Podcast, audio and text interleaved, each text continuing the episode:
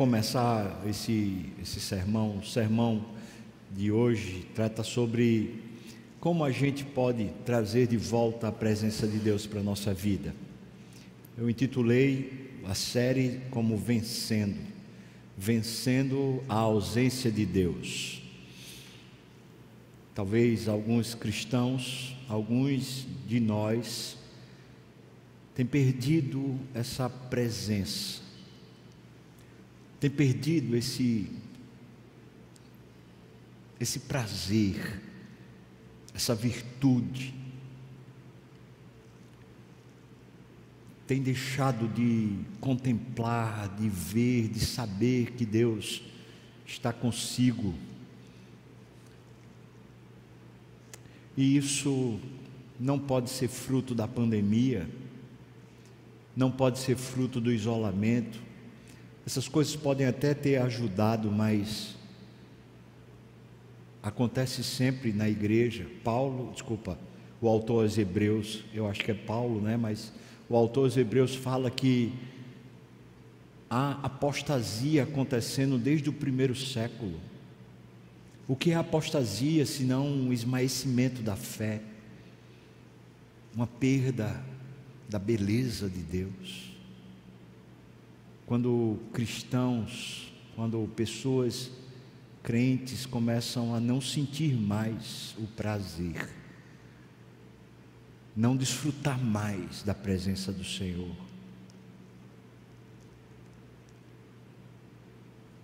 Israel passou um momento da sua história onde a presença de Deus revelada naqueles dias, que era a arca da aliança, o lugar da presença de Deus, essa arca tinha sido tirada, ela foi roubada, levada por uma nação estrangeira, os filisteus. E quando a arca da aliança, a presença de Deus revelada, foi tirada de Israel, uma mulher que estava para dar à luz, ela gritou e chamou seu filho de Icabode, que significa foi-se a glória. Aquela mulher era esposa de um sacerdote e ela, o, o, o, o marido dela era filho do sumo sacerdote. Ela perdeu o marido, perdeu o sogro e a arca da aliança foi embora. Na hora que ela recebeu a notícia das três coisas, ela chorou, lamentou, mais por ter perdido a presença de Deus do que ter perdido o marido e o sogro, do que ter perdido um sacerdote e o sumo sacerdote. E eu quero começar esse sermão lendo essa narrativa que está lá em 1 Samuel 4, 12 a 21, só que eu vou ler numa, numa versão um pouquinho diferente da sua. Eu vou ler numa versão chamada A Mensagem. Se você quiser, você acompanha aí na sua Bíblia. O texto é primeiro livro de Samuel, capítulo 4, versículo 12 a 21. Mas a mensagem que a gente vai tratar hoje é quando Davi quer trazer de volta a glória de Deus. E como eu e você podemos trazer de volta a presença de Deus para a nossa vida de verdade. O texto diz assim: Um benjamita que tinha saído da linha de combate correu para Siló. Siló, naquele, naquele período, antes de Jerusalém, Siló era o lugar da presença de Deus. Quando ele chegou à cidade, tinha a camisa rasgada e o rosto suado. Eli, o sumo sacerdote, estava sentado na sua cadeira, perto do caminho, aguardando notícias, pois ele estava muito preocupado com a arca de Deus. Quando o rapaz entrou na cidade para dar notícia, o povo, chocado com a notícia, começou a chorar. Eli ouviu o choro e perguntou: O que está acontecendo? O mensageiro contou a notícia ao sacerdote. Eli, sumo sacerdote, tinha 98 anos de idade estava cego. O rapaz disse a Eli: Eu acabei de voltar da linha de combate, quase eu perdi a vida. Ele perguntou: O que aconteceu, meu filho? O mensageiro respondeu: Israel fugiu dos filisteus. Foi uma derrota catastrófica, com muitas baixas. Seus filhos, Rofni e Finéas, morreram e a arca de Deus foi levada. Quando Eliu viu que a arca de Deus tinha sido capturada, caiu da cadeira para trás, perto da porta onde estava sentado. Ele era velho e gordo, e quando ele caiu, quebrou o pescoço e morreu. Eli tinha servido Israel durante 40 anos. Sua nora, a esposa de Finéas, estava grávida e faltava pouco tempo para dar à luz. Quando viu que a arca de Deus tinha sido levada e o seu sogro e seu marido estavam mortos, ela entrou em trabalho de parto. Ela estava morrendo e a parteira disse: Fique tranquila, você teve um menino. Mas ela não respondeu. A arca de Deus foi levada, o sogro estava morto, o marido também. Então, ela deu ao filho o nome de Icabode. Foi-se a glória de Deus, dizendo: Israel perdeu a glória, já que a arca de Deus foi capturada. Quando perdemos a presença de Deus, a glória de Deus entre nós, nós perdemos o brilho da vida, a alegria da vida. Nós ficamos como qualquer outro ser humano, vivendo para a nossa própria glória, para os nossos próprios interesses, vazios, secos. Vamos deixando a nossa agenda se preencher de nulidades e vamos ficando cada dia mais sem interesse. Está na hora da gente trazer de volta a presença de Deus. Vamos orar? Deus, tem misericórdia de nós Permita, Senhor, que a tua palavra fale conosco. Ó oh, Senhor, que seja mais do que só um culto ou uma pregação, que seja de fato a revelação do Senhor entre nós. Nós oramos assim no nome de Jesus. Amém e amém. Eu vi num, num dos livros que existe uma diferença entre a verdade da palavra e a verdade revelada. E eu achei interessante o conceito que o autor traz. Ele diz que a verdade da palavra são como sinais de onde Deus esteve no passado, referências, a visibilidade dos feitos de Deus no passado. Mas a revelação da palavra é onde Deus está no presente Deus tem se revelado a você. A palavra de Deus tem contemplado o seu presente, a sua situação hoje. Ou simplesmente se sabe das histórias como se elas estivessem só no passado. Eu vou acrescentar uma ideia. Quem é crente, quem é filho de Deus, quem é salvo, para ser precisou passar por uma experiência pessoal chamada salvação. Essa experiência, conquanto seja distinta e seja realmente pessoal, ou seja, cada um tem de um jeito, ela marcou você. Alguns foi um processo, até que claramente você percebeu que não era mais como até então tinha sido. Para outros foi um momento, um impacto. E você disse: Eu não quero mais viver como eu vivia. Onde ficou essa experiência? Onde ela ficou? Quando Davi assumiu o trono, depois que Saul tinha morrido, já fazia já fazia mais de 20 anos, irmãos, que a glória de Deus tinha saído de Israel. Saul tinha sido rei por 20 anos. Nenhum momento ele se preocupou em trazer de volta a glória de Deus.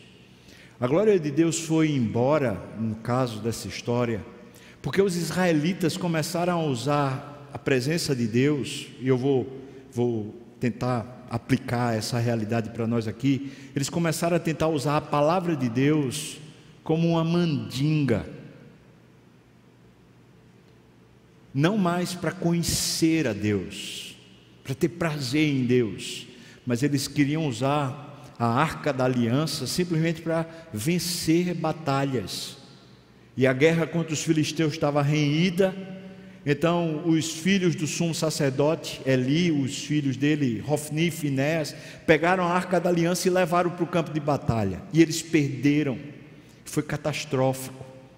O que aconteceu então? Os filisteus pegam a arca da aliança, põem num carro de boi e levam mas quando chega no, no, acampamento dos filisteus, a arca da aliança, a presença de Deus revelada começa a trazer tumores. Uma praga se estabelece no arraial e os filisteus fazem. A gente não pode continuar com esse negócio aqui entre nós. Ele precisa ser tirado. E eles levam para Bet-Semes, na fronteira com Israel. E a arca fica lá em Bet-Semes durante muito tempo. E finalmente, depois de 20 anos, Saul morreu numa batalha contra os filisteus, uma outra batalha lá no Monte Gilboa, e agora Davi assumiu. E quando ele assume, ele sabe onde está a Arca da Aliança. Está lá em Criat Jearim, uma, uma cidade que ficava a mais ou menos 24 quilômetros de Jerusalém. Nos arredores de, você conhece isso no Novo Testamento, a cidade de Betânia. E quando Davi assume o trono, ele fala: não dá para reinar sem a presença de Deus reinando. Não dá para viver sem a presença de Deus com Sua glória entre nós. E então ele toma providências, e essa é a história que a gente vai viver hoje, se Deus permitir. Lá em 1 Crônicas, capítulo 13, versículos de 1 a 4, se você quiser, você pode abrir. O texto diz assim: Consultou Davi os capitães de mil, os de cem e todos os príncipes, e disse a toda a congregação de Israel: Se bem vos parece, e se vem isso do Senhor, nosso Deus, enviemos depressa mensageiros a todos os nossos outros irmãos em todas as terras de Israel e aos sacerdotes e aos levitas com eles nas cidades dos seus arredores, para que se reúnam conosco. Tornemos a trazer para nós a arca do nosso Deus, porque nos dias de Saul não nos valemos dela. Então toda a congregação concordou em que assim se fizesse, porque isso pareceu justo aos olhos de todo o povo. Veja, veja como Davi fala. Chamou todo mundo, perguntou: é interesse de vocês? Todo mundo falou: é. Então chama todo o povo para que a gente possa fazer essa cerimônia de trazer de volta a arca da aliança. E então ele diz: porque nos dias de Saul não nos valemos dela. Então, o que foram os dias de Saul? Os dias de Saul foram os dias da carne, foram os dias de viver a vida segundo o seu próprio entendimento e não sendo conduzido pela glória de Deus, pela vida de Deus. E Davi está dizendo isso, não vale mais a pena a gente seguir como nação nessa direção. Nós não nos valemos da presença de Deus, não foi a presença de Deus quem, quem nos conduziu. Sabe o que aconteceu nos dias de Saul, irmãos? Israel venceu muitas guerras. Mas o rei Saul terminou fazendo um altar para si mesmo. Ele terminou fazendo uma estátua em homenagem a si mesmo. Ele terminou fazendo as vitórias das lutas que Israel tinha tido como sendo apenas uma referência à grande majestade dele. E toda vez que a glória de Deus vai embora e não nos valemos dela, ou seja, ela não é mais preciosa para nós, a nossa vida começa a se entortar. É a nosso respeito, é um altar para nós, é um título para nós, é uma formação para nós, é só o nosso interesse. E Davi está dizendo: vamos por fim a isso. Eu começo esse sermão perguntando a você: vamos por fim? Se estamos sentindo a ausência de Deus nos tocar, nos maravilhar, certamente é porque nós estamos fazendo um, um caminho apenas em direção a nós mesmos. E as nossas conquistas, triunfos, elas ficam vazias porque diz respeito ao nosso nome. Davi que chama o povo e diz: Vamos trazer para nós a arca do nosso Deus, vamos trazer a presença do nosso Deus, porque nos dias de Saul não nos valemos dela. Então a congregação concordou e falou: Isso, isso é bom, isso é justo. Então a gente chega em 1 Samuel capítulo 6, desculpa, 2 Samuel capítulo 6. Abra sua Bíblia, por favor. 2 Samuel capítulo 6. Agora eu vou pedir que você acompanhe com bastante atenção, porque Davi está decidido em trazer a arca da aliança, trazer a presença de volta. E aí você conhece mais ou menos essa história de usar, não é? Quando ele pega lá na arca e termina sendo fulminado. Vamos, vamos ler essa história. Em 2 Samuel capítulo 6, vamos ler os primeiros versículos aqui, diz assim: Tornou Davi a juntar todos os escolhidos de Israel, em número de 30 mil. Dispôs-se e com todo o povo que tinha consigo, partiu para Baalá de Judá, para levarem de lá para cima a arca de Deus, sobre a qual se invoca o nome, o nome do Senhor dos Exércitos, que se assenta acima dos querubins.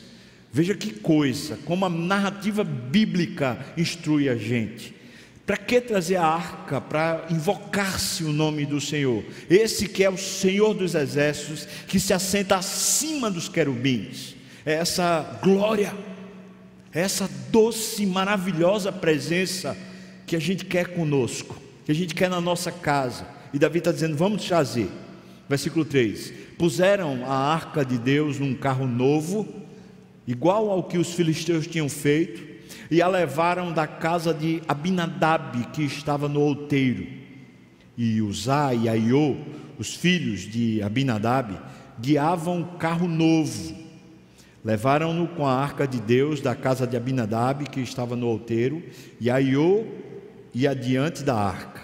Davi e toda a casa de Israel alegravam-se perante o Senhor com toda sorte de instrumentos de pau de faia, com harpas, com saltérios, com tamboris, com pandeiros, com símbolos, quando chegaram à ira de Nacon. Está lá, está determinado, o povo está junto, tem um carro novo, todo parece que está preparado, até que eles chegaram na ira de Nacon. Essas palavras, elas são são inspiradas. Veja que eles chegaram na eira de Nacon. A palavra Nacon significa preparado. E há dois sentidos que eu quero aplicar a esse texto. Uma é que parece que Davi preparou tudo. Ele disse: Eu quero a presença de Deus. Ele chama os líderes, ele chama o povo todo. Agora são 30 mil pessoas para poder conduzir essa, essa grande festa, essa grande congregação. Ele prepara um carro novo. E agora Abinadab pega seus dois filhos e diz: Por favor, conduzam esse carro novo de boi para levar para Jerusalém. Tudo parece que está perfeito, tudo parece que está preparado, mas a questão é que Deus discorda. A presença de Deus não é a partir da mobilização humana. Deus discorda. Os termos da presença de Deus são de Deus e não nossos. Quando eles chegam nessa eira, o que é uma eira? Uma grande pedra, onde eles deitavam, né, eles colocavam a ceifa deles. Era na eira que eles separavam, por exemplo, o grão de trigo da palha. Era na eira que eles colocavam, por exemplo, o, o arroz para secar. A eira, portanto, era como uma grande pedra. Quando eles chegaram nessa pedra preparada, ficou revelada a falta de preparo. Os bois tropeçaram, veja o que diz: estendeu usar, quando chegaram a ele, estendeu usar a mão à arca de Deus e a segurou, porque os bois tropeçaram. A palavra usar significa força, coragem, majestade e segurança. E eu acho que também revela para nós muita coisa. A mão segura, a segurança da mão humana, supostamente está preparada para trazer a presença de Deus. Talvez o nosso esforço, a nossa segurança, talvez a nossa suposição de estarmos seguros numa posição privilegiada, por exemplo, a nossa posição privilegiada em Cristo, por exemplo, a nossa posição privilegiada na salvação, ou por exemplo, a nossa posição privilegiada na, nas Escrituras, talvez você conheça muito bem a Bíblia. Talvez alguns de nós conheçam muito bem os originais. Talvez a gente conheça teologia e conheça profundamente. Talvez alguns que estão aqui dentro desse templo já são filhos de crente, foram criados dentro da igreja, estão há 30, 40, 50 anos dentro da igreja. Essa posição privilegiada, essa posição estruturada, nos dá essa intrepidez, parece, de que a gente consegue trazer, se a gente quiser, Deus já está na nossa casa. Usar significa isso: majestade, segurança, força, coragem humana. Tanto que diz que ele estendeu a mão à arca de Deus. Por quê? Porque tudo que estava preparado estava preparado na força do braço.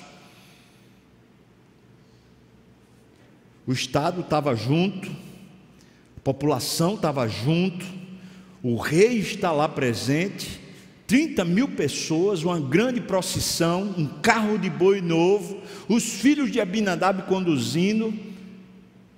Está tudo preparado? Está não. Porque de repente acontece essa calamidade. O texto diz para nós, versículo 7.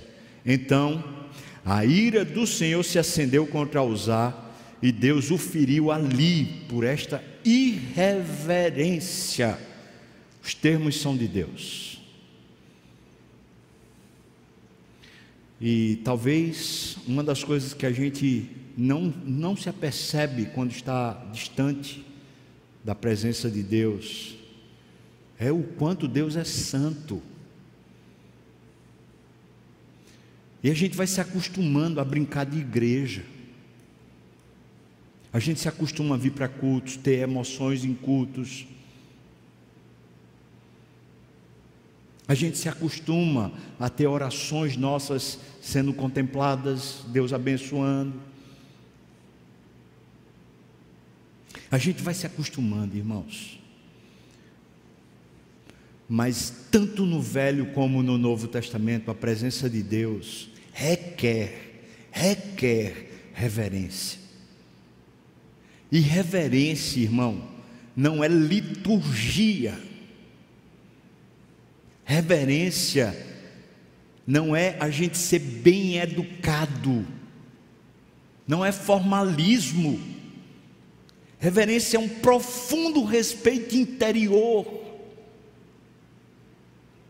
É aquele respeito que se traduz quando você gagueja diante de uma autoridade e você diz, não sei o que dizer.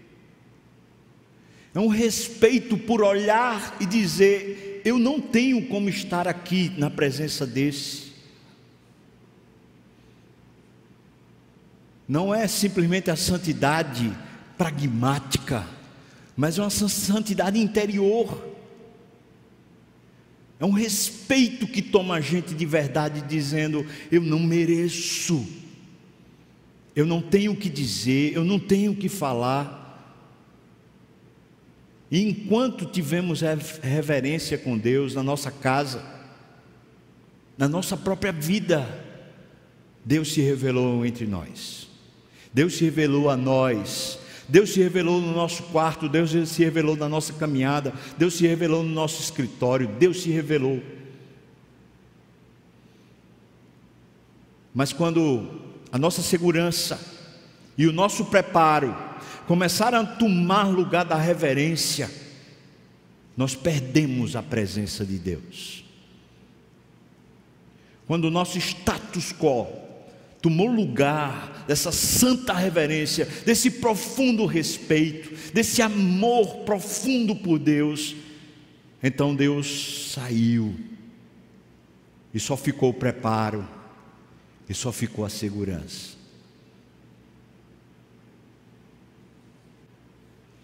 Morreu ali, junto à arca de Deus, a segurança e o preparo. O oito. Desgostou-se Davi porque o Senhor irrompera contra Uzá e chamou aquele lugar Pérez Uzá. A palavra Pérez no hebraico significa brecha, fenda, rompimento. O que revela o coração de Davi. Abriu-se uma fenda, abriu-se uma ferida, um rompimento no coração de Davi. Veja que diz o texto: desgostou-se Davi. Ele quer a presença de Deus, mas ele ainda não se apercebeu de que de fato ele está trazendo a presença de Deus na força do braço, e Deus não vem, e Deus não vai, e Deus não chega. Então ele fica desgostoso. E quantos de nós tem acontecido exatamente isso? Nós dizemos eu quero, mas os termos de Deus nós não seguimos, nós não nos humilhamos, nós não perdoamos, nós não aceitamos, nós simplesmente queremos que Ele venha dos nossos termos. Então nós nos desgostamos, desgostamos com a igreja, nós nos desgostamos com o próximo, nós nos desgostamos com o pastor, e a gente acha que são com as coisas. Veja que o texto não fala que Davi se desgostou do Senhor, só diz: desgostou-se Davi, porque o Senhor irrompera contra Uzá. Ou seja, é como se Davi estivesse desgostado por causa da circunstância. Mas o fundo é que ele está desgostoso é com Deus. É com Deus que a ferida aconteceu. Porque Deus está se negando, Ele está dizendo: Eu não vou. Nesses termos, eu não vou. Eu não vou. Brecha, fenda, rompimento, Pérez, usar. Pereceu, houve um ferimento na segurança, no status quo. Agora, Deus não vai. Versículo 9: Temeu Davi ao Senhor naquele dia e disse: Como virá a mim a arca do Senhor? Temeu ao Senhor, aprendeu a respeitar o Senhor. Como virá a mim a arca do Senhor? Não quis Davi retirar para junto de si a arca do Senhor para a cidade de Davi, mas a fez levar à casa de Obed-edom, o geteu. Ficou a arca do Senhor na casa de Obed-edom, o geteu, três meses e o Senhor abençoou Obed-Edom e toda a casa dele. Veja que Deus está tratando com Davi. Esse processo de arrependimento, de humilhação. O rei não consegue trazer a presença de Deus, mas a presença de Deus fica abençoando a casa de um plebeu, de um homem simples, Obed-Edom. Fica lá. Davi está tratando ele temeu, ele diz: Eu não vou trazer a arca do Senhor para acontecer desastre desse jeito. Ficou temendo, houve uma fenda, e agora Deus está tratando porque a bênção continua escorrendo. A bênção de Deus, na presença de Deus, continua escorrendo. Deus continua sendo Deus abençoador de todos aqueles que o buscam em verdade em espírito, de todo o coração. Deus continua pronto para nos abençoar. E a gente às vezes vê pessoas crescendo na fé, pessoas amadurecendo, pessoas sendo cheias de unção, e a gente fica dizendo assim: meu Deus, por que não é comigo? O que é que falta para Deus estar na minha casa, para Deus estar me enchendo, para Deus estar me transformando numa pessoa cheia de fulgor, de alegria, de brilho espiritual? O que é que está faltando? Um certo autor falou assim: se lembra da rainha Esther? Quando ela foi toda perfumada e preparada para o rei, e esse autor falou assim: somos nós, nós somos perfumados por Cristo, nós somos limpos e purificados por Cristo para o Rei. E isso se chama unção, aquele, aquele brilho que enche a nossa vida, que faz a, a coisa ter significado, ter satisfação, mesmo nos piores dias, aquele fulgor, aquela glória, aquele aquecimento.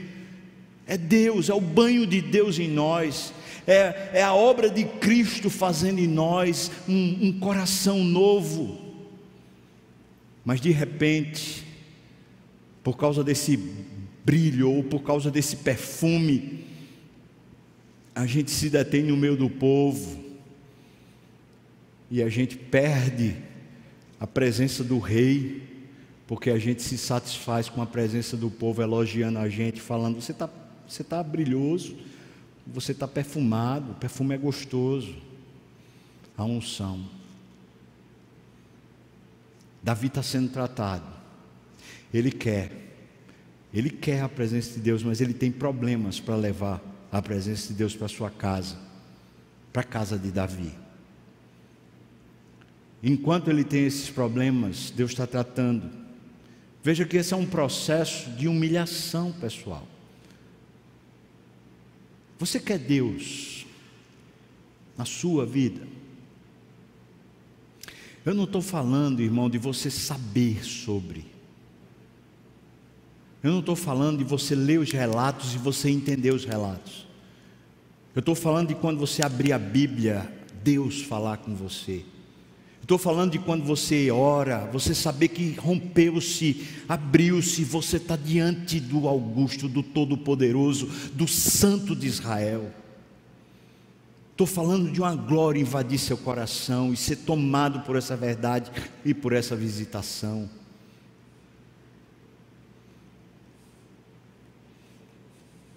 Davi havia feito tudo o que sabia, da maneira mais respeitável possível, segundo o entendimento. E na verdade ele tinha usado métodos semelhantes aos não cristãos, os filisteus, anos antes, quando tinha transportado a arca pra, do território israelita, de acordo com 1 Samuel 6, 7. Ele alegremente dançava à frente do cortejo, ao redor do carro, e junto com o resto do povo cantava e tocava instrumentos ele acreditava que Deus estava satisfeito com os esforços que ele tinha feito naquele dia. Aquilo ali era uma igreja feliz, levando a presença de Deus de volta ao seu lugar. Então, eles toparam com a pedra, na eira de Nacon. Essa palavra hebraica aqui, curiosamente, significa preparado. E, obviamente, eles não estavam preparados. E quando Uzá acidentalmente segurou a arca, para ela não caísse do carro, era como se Deus dissesse: basta. Até agora eu permiti que vocês fizessem tudo do jeito de vocês, mas agora não mais. Se vocês querem a minha presença de volta a Jerusalém, então vocês terão que agir do meu jeito então Deus feriu Uzá ali mesmo e interrompeu o cortejo de Davi.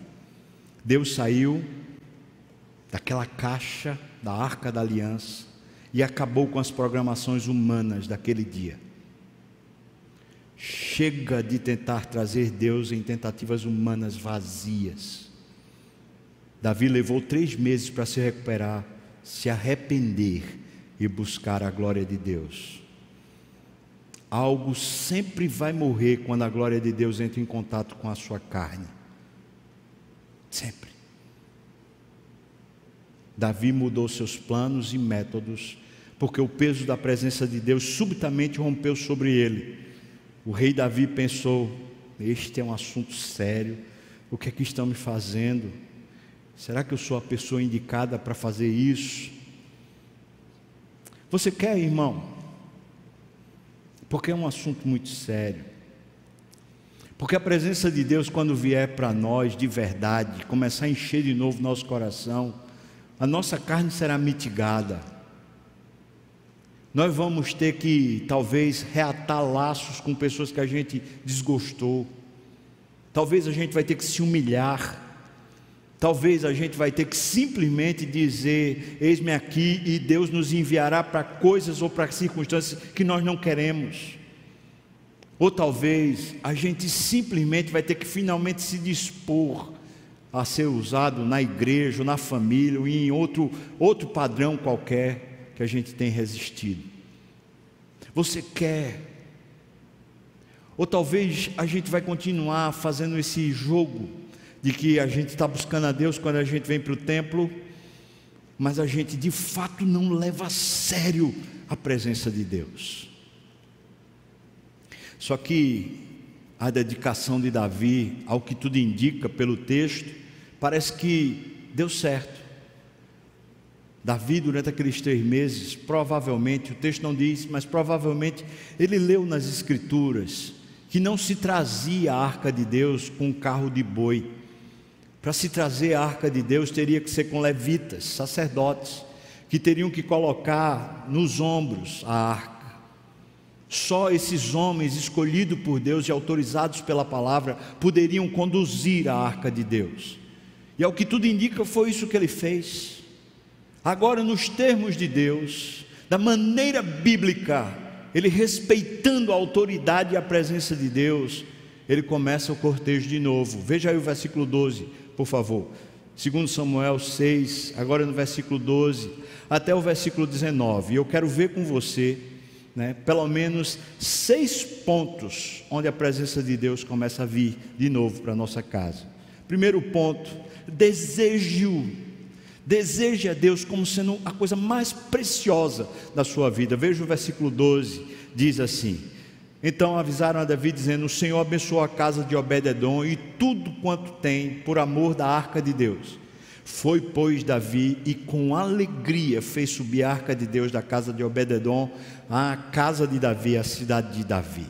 Essa ideia de com alegria aqui é uma ideia de satisfação plena. Ele queria por satisfação. Ele sabia que a presença de Deus traz a bênção de Deus. Ele ouviu o relato. Então ele disse: Eu quero isso mais do que tudo. Nem que eu morra, nem que eu perca, eu quero, eu quero a presença de Deus, e foi com plena satisfação, não era imposição, não era obrigação, não tinha nada a ver com religião, tinha a ver com um sincero desejo. Desejo de todo o coração. Deus diz: Eu serei achado de vós se vocês me buscarem de todo o vosso coração. Eu serei achado. Segundo, versículo 13 Sucedeu que quando os levavam, quando os que levavam a arca do Senhor tinham dado seis passos, só seis passos, sacrificava ele bois e carneiros cevados. Valorize Deus sacrificando o seu melhor. Quer a presença de Deus? Aqui diz a cada seis passos. É interessante porque na tradição judaica, Seis é um número humano, sete é o número da perfeição. É como se ele estivesse sacrificando a humanidade dele. A cada seis passos, sacrifica a minha humanidade e dá para Deus o que tem de melhor. Veja que ele faz questão de dizer: eram bois e carneiros cevados, era o melhor do rebanho, e eram sacrifícios conforme estava prescrito na lei. Não precisava ser a cada seis passos mas por que a cada seis passos? Para mitigar a sua própria carne, para exaltar e magnificar a glória de Deus, a grandeza de Deus. Então eles sacrificavam o melhor que tinham. Glória a Deus. Cada vez que a sua carne clamar, sacrifique-a. Cada vez que sua arrogância clamar, sacrifique-a.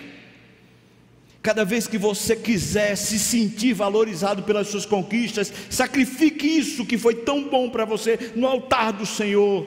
Sacrifique a sua glória, sacrifique o seu melhor na presença de Deus. Terceiro, versículo 14. No versículo 14 tem dois pontos. Versículo 14 diz: Davi dançava com todas as suas forças diante do Senhor quer a presença de Deus, honre-o com todas as suas forças. Eu quero destacar aqui um ponto. A reverência de Davi para Mical, a esposa de Davi, parecia irreverência. Mical, depois a gente vai ver, ela critica o jeito de Davi. Porque Davi era rei. Mas ele está honrando a Deus com toda a sua força. O texto diz isso, veja que diz: com todas as suas forças diante do Senhor, ele dançava. Agora ele está homenageando o Senhor. Ele passa vergonha pública, mas ele homenageia o Senhor. Ainda no versículo 14, o quarto ponto, vista-se como sacerdote. Veja, estava cingido de uma estola sacerdotal de linho. Davi é rei, irmãos. Existia um tipo de roupa real que traduzia majestade, era simbólico. Mas Davi se despe das roupas reais, do manto da, da estola do rei, e ele simplesmente se veste como sacerdote, e sacerdote tem um significado para aquilo, para aquele momento. O sacerdote é quem tem acesso à presença de Deus. O sacerdote é quem pode orar e pode pedir a Deus pelo povo. Então Davi está te dizendo, Senhor, aqui eu só quero ser um sacerdote, alguém que tem acesso à tua presença. Eu não quero título, eu não quero honra, eu não quero ser rei, eu quero estar na tua presença. Vista-se como sacerdote. Aí o versículo continua, versículo 15 diz: Assim, Davi, com todo Israel, fez subir a arca do Senhor com júbilo e ao som de trombetas. Ao entrar a arca do Senhor na cidade de Davi, Mical, a filha de Saul, estava olhando pela janela e vendo o rei Davi, que ia saltando e dançando diante do Senhor, o desprezou no seu coração. Mas aí, depois, versículo 17, a gente vê mais um ponto. O quinto ponto, se você quer trazer a presença de Deus, prepare o coração. Prepare um lugar na sua vida para Deus habitar. Veja o que diz: introduziram a arca do Senhor e o puseram no seu lugar, no lugar que é devido a Deus, na tenda que lhe armara Davi, e este trouxe holocaustos de ofertas pacíficas perante o Senhor. Davi fez questão de preparar um lugar. Naquele, naquele período ainda não havia templo, mas esse sermão vai terminar com o templo. Como não havia um lugar específico, e Davi está querendo trazê-lo para a sua própria casa. Então ele prepara o lugar. E é interessante que ele prepara o lugar nos termos do que está no Velho Testamento, ou seja, no centro da cidade, para que toda a cidade de Jerusalém habite ao redor do templo, ao redor da presença de Deus. Ou seja, Deus é central. Prepare um lugar no centro da sua vida para Deus. Não dá, irmãos, para Deus ficar na nossa lateral. Não dá para Deus dar sugestões e opiniões a respeito da nossa vida, não. Deus não é esse que fica dando para a gente sugestões ou opiniões. Deus é o grande rei, é o centro, é o ponto que decide e define todas as coisas. Sexto ponto, versículo 18 e 19. Reparta a bênção de Deus com o próximo. Veja, tendo Davi trazido holocaustos e ofertas pacíficas, abençoou o povo em nome do Senhor dos Exércitos e repartiu a todo o povo e a toda a multidão de Israel, tanto homens como mulheres, a cada um um bolo de pão, um bom pedaço de carne e passas, e então se retirou todo o povo, cada um para a sua casa. Agora que a bênção está sobre a casa dele, ele abençoa as pessoas. E aqui não é só a questão material, não, é a bênção espiritual. Ou seja, para que essa presença de Deus na nossa vida? Simplesmente para nos sentirmos bem? Não, para que Deus nos use e abençoe a terra. É para isso que a glória de Deus pode se manifestar. Deixa eu perguntar para você: você tem sido usado por Deus?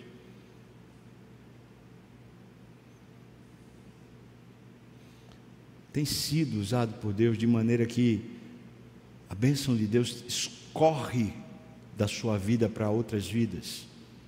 Ou você fica dependendo de programas humanos para isso acontecer? Você fica dependendo dos outros, que os outros façam isso, aquilo, para poder você ser uma bênção. Ah, mas se meu marido me ajudasse. Ah, se minha esposa fosse diferente. Ah, se no emprego me desse ocasião para isso. Não, irmão. Se você não tem sido uma bênção, é porque Deus não está presente.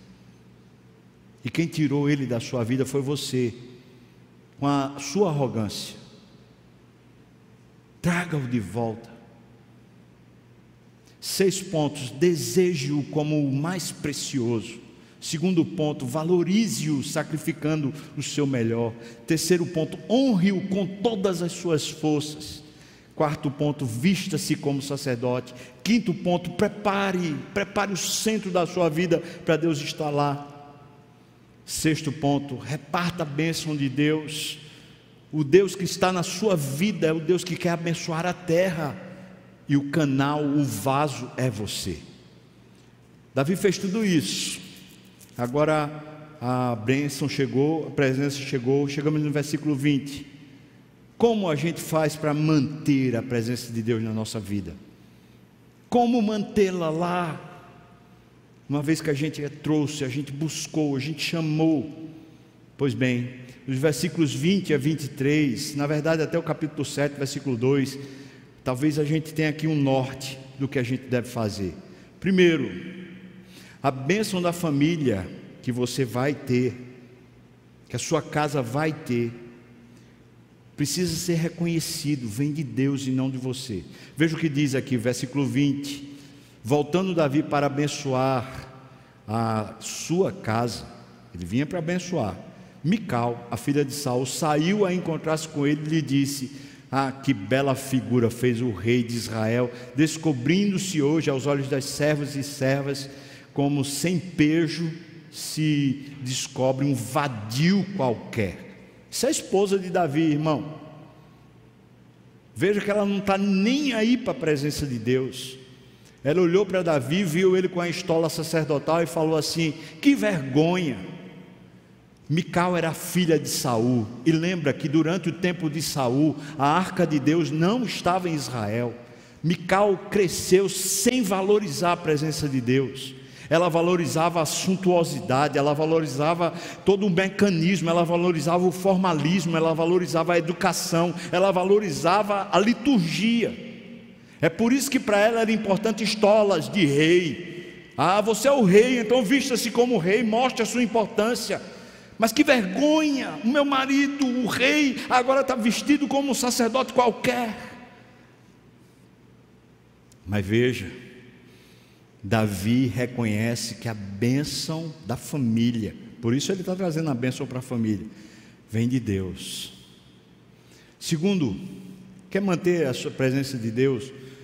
A honra que você receber também vem da presença de Deus. Então glorifique a Deus quando você for honrado. Veja o versículo 21 até o versículo 22 ou 23 diz: Disse, porém, Davi a Mical: Perante o Senhor, que me escolheu a mim antes do que a teu pai, e a toda, e a toda a sua casa, mandando-me que fosse chefe sobre o povo do Senhor, sobre Israel, perante o Senhor que tenho me alegrado, ainda mais desprezível me farei e me humilharei aos seus olhos, aos meus olhos, quando as servas de que falaste, delas eu serei honrado Mical, a filha de Saul, não teve filhos até o dia da sua morte.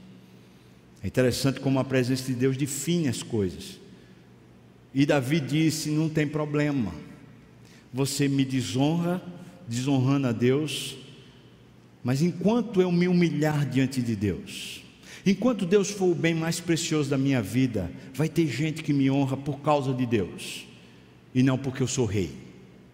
Faz diferença você ser honrado por causa da presença de Deus, em vez de ser honrado por causa do título, ou da competência, ou da conta bancária. Terceiro, capítulo 7, versículo 1 diz: Sucedeu que, habitando o rei Davi em sua própria casa, tendo-lhe o Senhor dado descanso de todos os seus inimigos em redor, Terceira coisa que vai manter a presença de Deus na sua vida, reconheça que a paz que você tem, o shalom de Deus, a tranquilidade que você vive, vem da presença de Deus e não dos seus esforços. Veja que Deus fez com que Davi descansasse de todos os seus inimigos em redor. Não quer dizer que não tinha mais inimigo, mas que agora ele está em paz.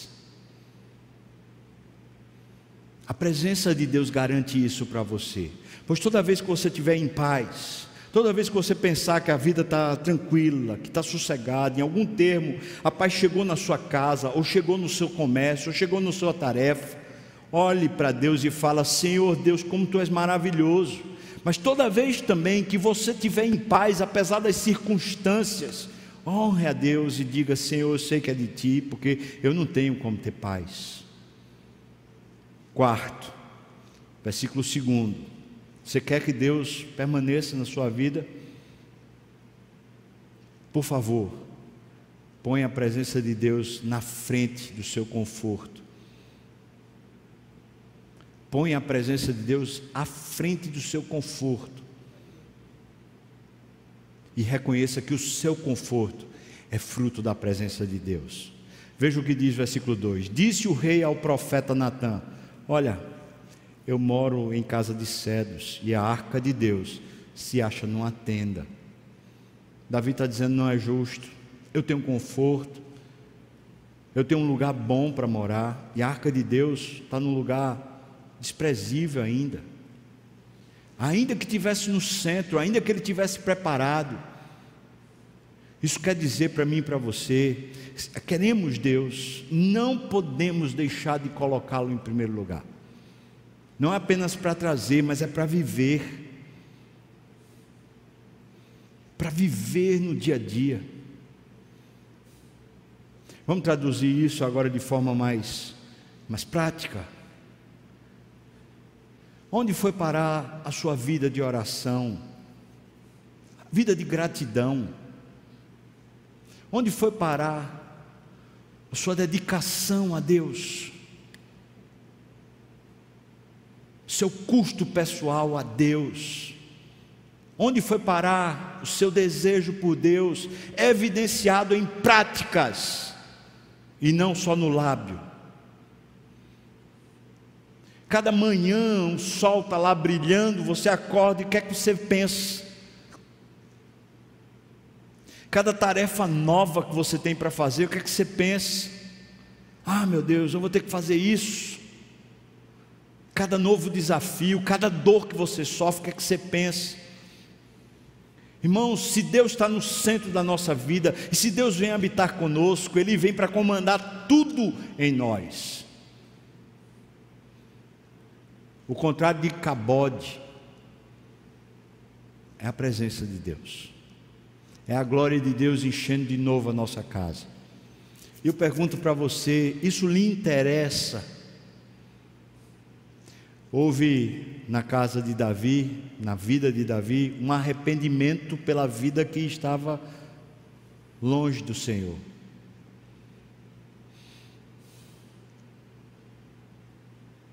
Houve uma mudança de paradigma, é pela palavra, é nos termos de Deus.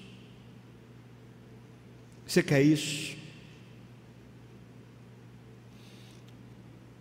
Você quer isso? Estava estava aqui lendo um livro. Diz assim: saber a respeito de Deus não é o suficiente. Temos igrejas cheias de pessoas que podem ganhar qualquer concurso sobre temas bíblicos, mas não o conhecem. Temo que alguns de nós fomos desviados ou embaraçados tanto pela prosperidade quanto pela pobreza. Receio que tenhamos nos tornado uma sociedade tão farisaica que os nossos desejos e vontades não correspondem mais ao Espírito de Deus. Será que é isso, irmão? Eu quero,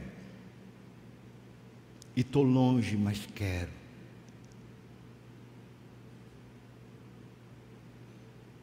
E se tiver que morrer, que morra. Que morra a minha carne. Que morra a minha vontade. Que morra as coisas que eu estou fazendo que não, não trazem a presença de Deus. Que elas morram todas. Que morram os programas de igreja que e não trazem a presença de Deus. Que morram os nossos negócios que não contemplam a presença de Deus. Que morram as nossas amizades que nos levam para longe de Deus. Que morram todos os processos que em nós fazem a gente viver alheio, como se Deus não fosse o nosso Deus. Que morram. Porque se Deus é mais precioso do que a nossa própria vida, então que vivamos a morte dos nossos processos e a glória de Deus enchendo a nossa vida de novo. Que morra, que morra a nossa arrogância. Temos que pedir perdão a alguém. Estamos agindo como se a gente fosse dono da verdade. Não damos mais atenção a alguém, a A ou a B não estamos mais dispostos a nos humilharmos e a abençoarmos o outro com a nossa humildade. Então, que morra, morra esse orgulho, morra essa, essa vaidade pessoal. Que morra. Como usar, morra. Essa segurança, essa majestade, esse preparo humano que não traz a presença de Deus que nos seca, mas que venha a presença de Deus nos termos do Senhor, pela palavra, no centro da nossa vida, nos conduzindo de verdade a um coração humilde, como Davi disse: Eu me humilharei, eu me subjugarei a Deus, eu deixarei Ele no centro, e quando tudo estiver bem, eu vou dizer: Foi o Senhor quem fez tudo isso e ainda me preocuparei para que Ele esteja muito bem no centro da minha vida, que todos os meus esforços, que toda a minha cultura, que todo o meu conhecimento, que toda a minha dedicação, que toda a minha força seja para Ele. Deus não se ilude, Deus não se ilude, Ele nos deixa porque nós o deixamos, não o valorizamos, não o respeitamos, não o tememos.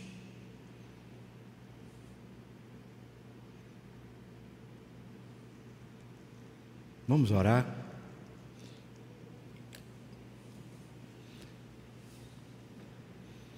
Você tem alguma coisa para dizer para Deus hoje?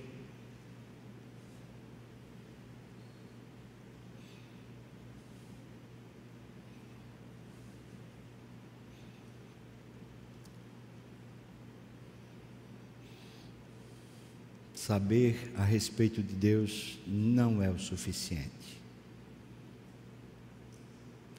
Se não tomarmos cuidado, estaremos cultivando o culto ao bem-estar.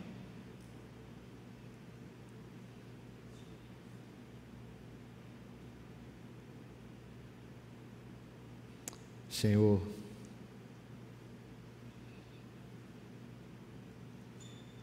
Tu que sabes exatamente onde estamos,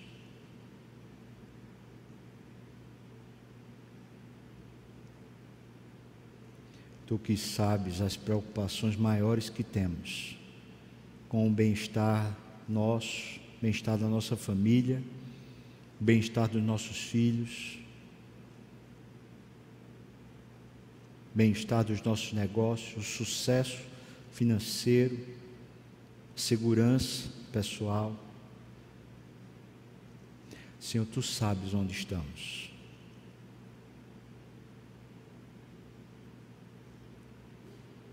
E nesse ponto que estamos, só há uma possibilidade, Deus, de recuperação.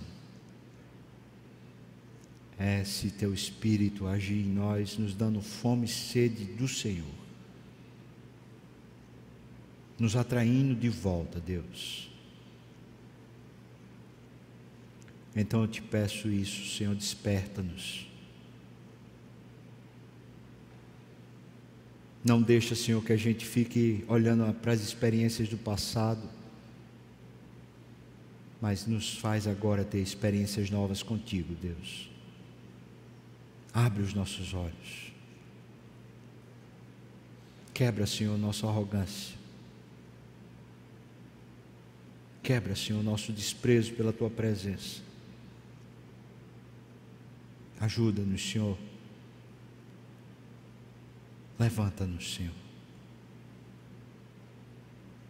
Nós oramos no nome de Jesus. Você pode ficar de pé, irmão e irmã. Pessoal louvor, se quiser, pode vir. Que a graça do nosso Senhor e Salvador Jesus Cristo, o amor de Deus, nosso querido e amado Pai, comunhão, consolo, a bênção, poder, o avivamento do Espírito venha sobre nós, o povo do Senhor, não só aqui e agora, mas até quando o Senhor voltar e nos tomar de volta para si mesmo. Aleluia. Amém. Volto a lembrar você, sábado, se Deus quiser, sete e meia, a gente tem reunião de oração. Convido você para estar aqui. Amanhã, 19 horas, a gente tem culto aqui. Vai ser sobre a história de Pedro. Você sabe que Pedro teve uma frustração muito grande consigo mesmo. E ele venceu essa frustração. Como vencer a nossa frustração quando a gente sabe que a gente tem sido uma tragédia? E terça-feira a gente vai falar aqui como vencer uma vida pecaminosa, uma vida de pecado. Terça-feira vai ser sobre a história de Raabe. Como vencer uma vida pecaminosa, uma história de pecado. Deus é poderoso para nos fazer vitoriosos infinitamente mais. Então, a Ele seja a glória na igreja, em Cristo Jesus, por todas as gerações, até que Ele volte. Amém. Amém, irmão? Deus abençoe muito você. Tenha uma boa semana. Amanhã, se Deus permitir, uma hora da tarde, estamos lá no momento de pastoreio. Que Deus visite a sua igreja. Amém. Vamos cantar.